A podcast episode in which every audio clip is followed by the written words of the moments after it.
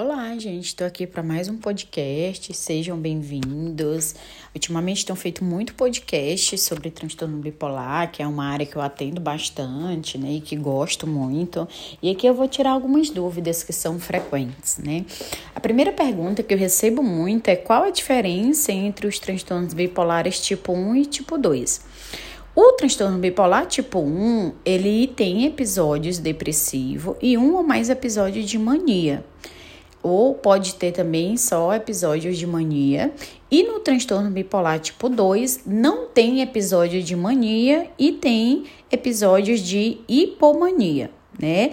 Então nunca vai ter mania, se tiver mania vai para o transtorno bipolar tipo 1, se tiver hipomania, transtorno bipolar tipo 2, né? É, outra dúvida que as pessoas têm também é de que se a irritabilidade ela faz parte da mania, da depressão ou da própria personalidade da pessoa, né?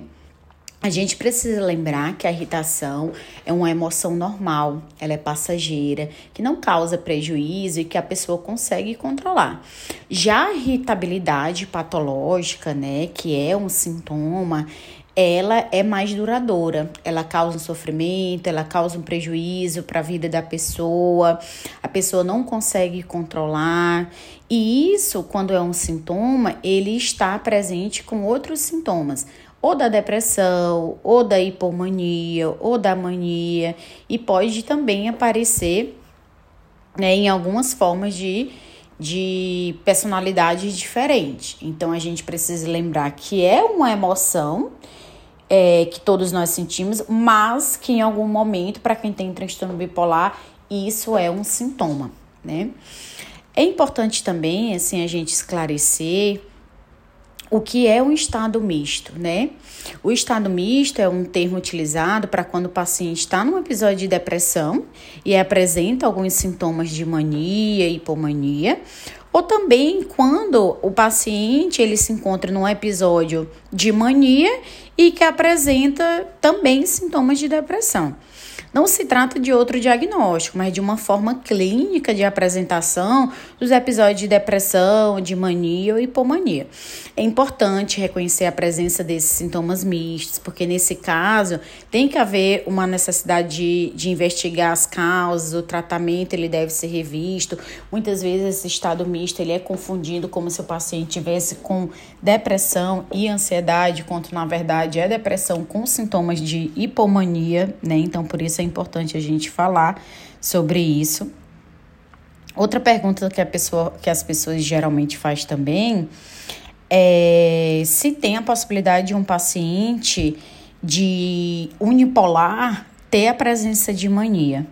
Né? E aí é importante a gente falar que se o paciente tem mania, então não é um paciente unipolar, e sim um paciente que tem um transtorno bipolar, né? Porque é importante sempre lembrar: se tem presença de mania, é um transtorno bipolar e não um paciente unipolar. É, é importante também lembrar que se o paciente é, está agressivo, muitas vezes ele pode estar em episódios de mania, né? mas lembrar que a agressividade não é uma regra, não é regra na, na mania ou na depressão. Mas quando a irritabilidade é grave, o paciente pode se tornar agressivo. Geralmente fica menos tolerante, mais impaciente ou ter reações desproporcionais quando se sentem provocados. Costumamos orientar o paciente suas famílias a evitar confrontos, porque todos são desfavorecidos com discussões ou desentendimentos. Né? Então, nesse momento, a família não bater de frente, porque isso pode piorar a situação. Lembrar que nesse momento não é uma escolha do paciente, né? ele tem aquilo porque faz parte da doença, não é uma escolha dele.